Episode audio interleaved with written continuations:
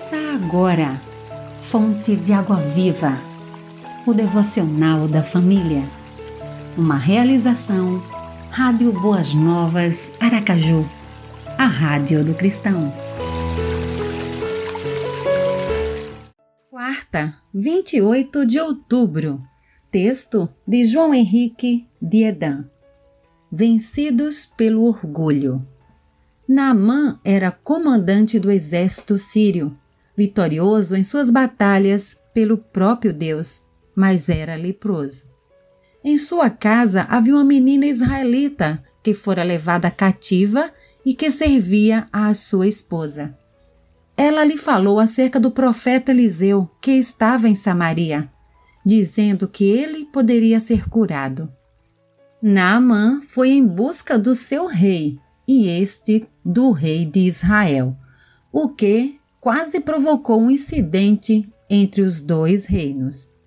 Eliseu ofereceu-se para curá-lo, e ele foi até a casa do profeta e esperou ser por ele recepcionado.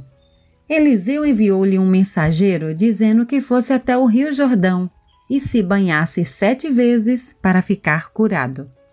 Naamã ficou tão irritado por não ser atendido pessoalmente pelo profeta e por ter de ir lavar-se no Rio Jordão, considerado mais sujo do que os outros rios em Damasco. Seus servos o convenceram e ele foi, lavou-se e foi curado.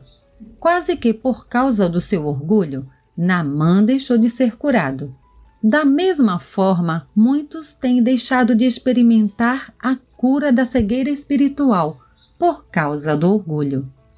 Jesus nos conduz a uma mudança radical, levando-nos a uma vida de paz e acrescentando à vida uma real visão que ultrapassa o que os nossos olhos físicos podem alcançar. Para isso acontecer, é preciso que o orgulho seja vencido e haja submissão à ação de Jesus.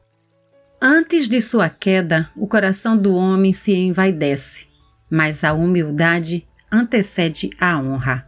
Provérbios 18, 12. Ore, Senhor, dá-me humildade para proceder diante de ti e dos homens, e que o orgulho seja banido do meu coração. Amém. Você ouviu Fonte de Água Viva o devocional da família.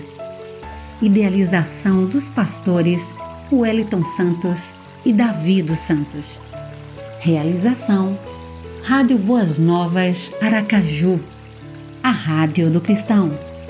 Acesse www.radioboasnovasaracaju.com.br